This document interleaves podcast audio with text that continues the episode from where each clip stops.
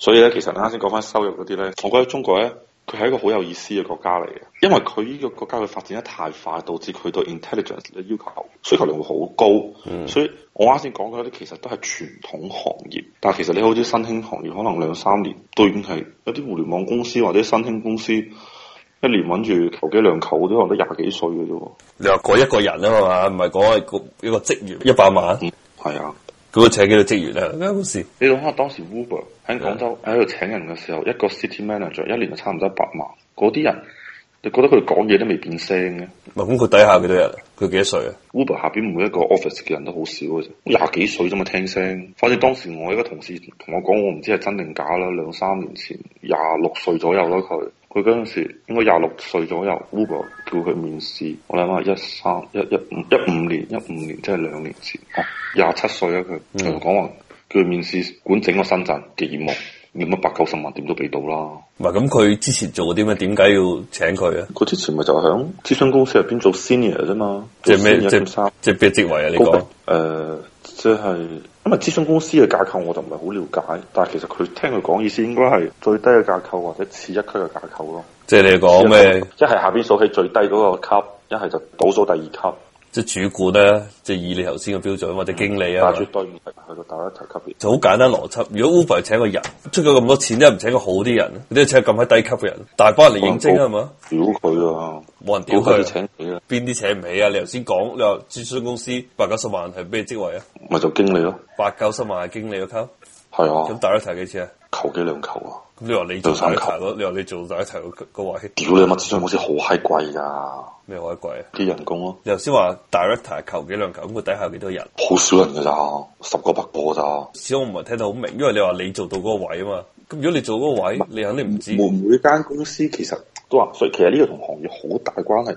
你如果你自力密密集程度越高嘅咧，其實你嘅編制係越少啊。但係每一個人人工就會好閪高，所以其實你最科學嘅方式去計就係話，你所管理嘅嗰個團隊嘅價值，嗰、個薪酬係幾大咯。管理個團隊嘅總工資加埋幾多啊？你話係啊，所以呢個係比較好嘅計法咯。唔係咁？你講即係翻你頭先你話 Uber 嗰個例子啊，咁點解佢請一個咩人啊？佢點解唔請高？你話你意思話八九十萬請唔到再高級嘅人啊係嘛？即係就只能夠請到呢個第二級。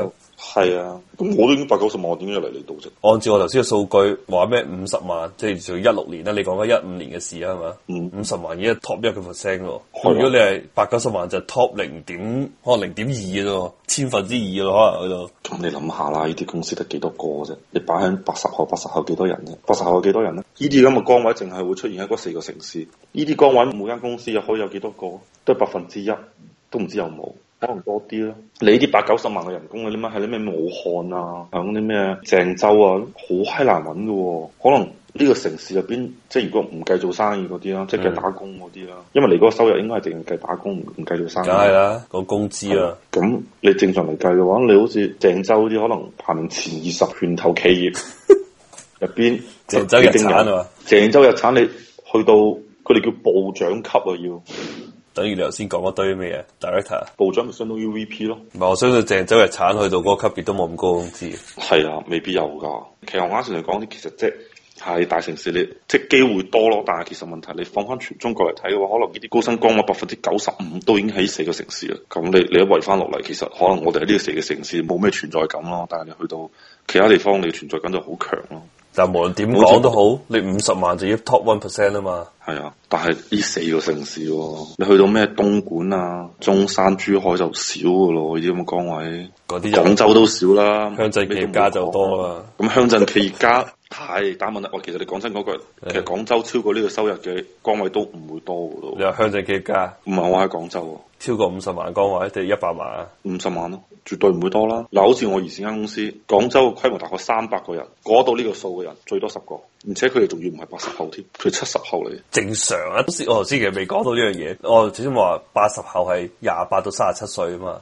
喺嗯澳洲我見到三十七歲咧係做唔到啲咩大職位嘅，即係除非你有啲咩，我仲有咩 I T 嗰啲我就唔知啦，好閪新興嘅行業，就得你先做到你，或者你啲咩 start up 嗰啲係咪？好似人哋搞啲咩 app 啊嗰啲嗰啲就另計，但係正常我哋見到啲行業三十七歲即係年紀最大嘅八十後，邊做得到咩高職位啊？但中國好常見喎、係啊，呢個就我想講個 point 就係話，就包括埋我哋講進哥啊嘛。進嗰職位其實擺喺澳洲嚟講好閪尺鳩大嘅佢個職位，係啊，佢而家咩職位啊？佢係總監啊嘛。佢管幾個項目噶嘛，雖然我唔知啲項目有幾大啦嚇，但係如果你做得到哦 project manager，真係管住成個項目，即係呢棟樓由你買地到你起好都係你負責嘅，呢個好閪大職位嚟嘅。嗯即係如果澳洲嘅話，起碼要去到四十幾歲先做到。佢唔係淨係管排水嘅咩？教佢佢應該比我頭先講嘅管理一個項目仲要大嘅，佢應該同時管幾個項目，即係一個區域咁樣管嘅係。唔係嗰啲好閪大，嗰啲叫項目總咯，我哋叫。係啊，嗰啲好閪大啊！我睇佢佢應該唔係項目總，你下次問下佢啦，我相信佢應該佢肯定唔係淨係管一個項目噶啦，已經係唔係管一個項目。如果你整個項目嘅運作，嗰度我哋叫項目總啊。係啊我冇錯哋我哋一個項目得一個項目總㗎咋，即係一個項目總只會管一個項目，從冇到結束係得一個人去管嘅啫。我就話進哥肯肯定超過咗呢條界啦，即係唔會係佢冇可能淨係管一個項目。嗰個我哋叫區域總，區域總裁好閪大你㗎啦。你聽我講翻，係話即係如果一個項目嘅話，淨係負責一個項目，淨係項目經哦叫乜嘢？你你叫咩？project 我哋 manager 叫啊嘛項目總經理。但係俾我感覺佢係超越咗呢個位。超越呢個位嘅話，喺地產嘅話就叫做區域總裁。呢個位好閪大噶嘛，即係管一個項目就已經好閪大 嘅。嗱，我咁同你講啊，據我所知，我哋公司上年係冇收入低過一千萬嘅項目總，即係項目都係管一個或以上嘅項目係咪啊？管一個項目，淨係一個項目只管一個項目，一個項目一個項目總，冇少於一千萬嘅。跟住你管幾個項目嗰啲係咩咧？我哋叫區域總，區域總嗰啲咧，誒、你少於三四千萬嗰啲你就冇出嚟行啦，即係一年啊，誒、一般都係七八千萬，咁有四個係破咗億嘅，係好閪大㗎。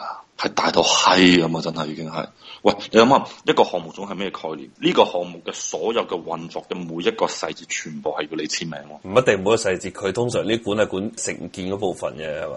唔止銷售都管，銷售攞地都係你去攞嘅咯喎，跟住你整個項目籌建都係你去籌建喎，我就話呢個職位要幾多歲做到？你見到嗰啲幾多歲？啊三四十歲、四十歲肯定要啦，即係三到尾，三十尾四十幾啦，或者即係唔係八十後啦、七十後嗰啲啊？係啊，因為佢我記得聽佢講，佢淨係監理定做咩嘅啫嘛，佢管一個 function 嘅啫，佢唔係管整個項目嘅，佢係管一個 function 嘅。係咩？我見佢發嗰啲朋友圈個意思係唔係呢個意思喎？ 不過我哋下次問下佢啊， 因為因為問下佢啊頭先我想講嘢，如果你做到嗰個位咧，其實你年薪幾多錢係冇乜意義嘅，因為咧係好閪佢計住好閪玩。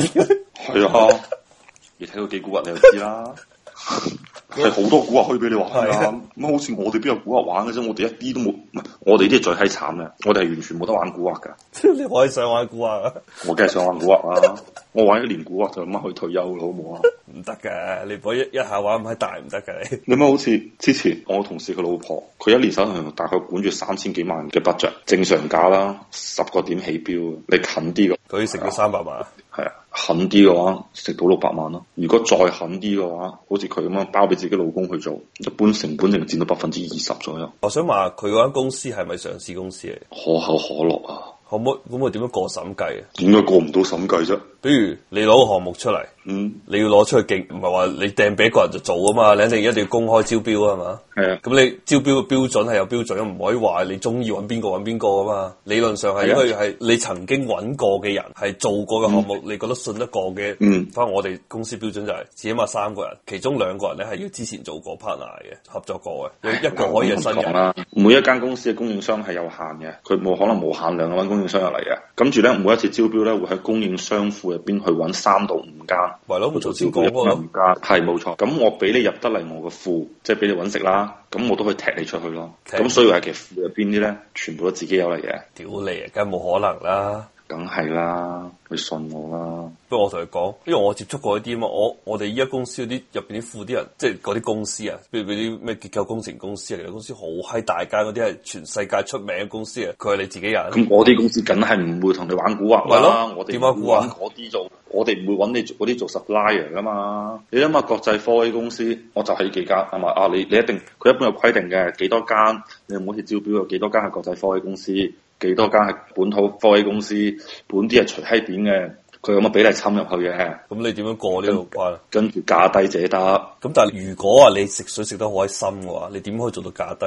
咁其他公司佢都有權都提投低啲啊係你嘛？諗下啦，畫幅畫，你話一百就一百，你話五十就五十，你話二十就二十，畫畫啫嘛。你可以賣一百蚊，你可以賣二十蚊嘅，你拍出片啫嘛。你可以賣一百蚊，你都可以賣二十蚊嘅，啱唔啱先？唉，好閪多古惑嘢啊！呢入邊，但係呢啲古惑嘢同嗰啲汽車啲古惑嘢真係濕濕碎啊！條銅線同你偷一毫米啊！你成鋪落嚟為可以偷幾多錢啊？啲鐵片同你偷薄一一微米或者兩微米，咁你諗下，你按照一部一年賣五十萬台嘅車嚟計，咁喺呢度幾多錢啊？係好閪蠱惑嘅中國。咁負責包俾人，即係可口可樂或者任何汽車公司咩公司都入邊嗰個人，佢做到嗰個位要做幾多年啊？喺呢間公司入邊我同事嘅女朋友做咗三年，做三年做到呢個位啊，係啊。閪流啊！呢啲公司屌你！佢老婆真係勁嘅，不過屌你媽，marketing 呢啲嘢藝術嚟嘅啫，睇審美嘅人啫，老細中意呢款審美咪就升得你快啲咯。marketing 係藝術嚟嘅嘛，就好似你設計棟樓咁樣係咪啊？我哋畫畫畫得靚定唔靚呢樣嘢，其實同你做幾多年冇幾大區別噶嘛，